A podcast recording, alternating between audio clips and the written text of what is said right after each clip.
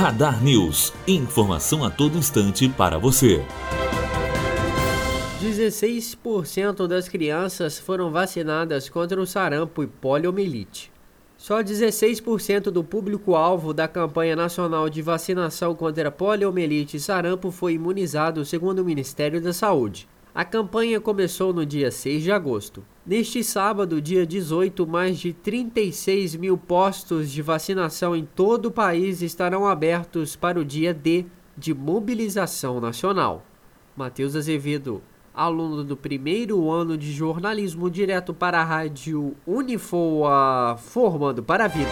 Radar News, informação a todo instante para você.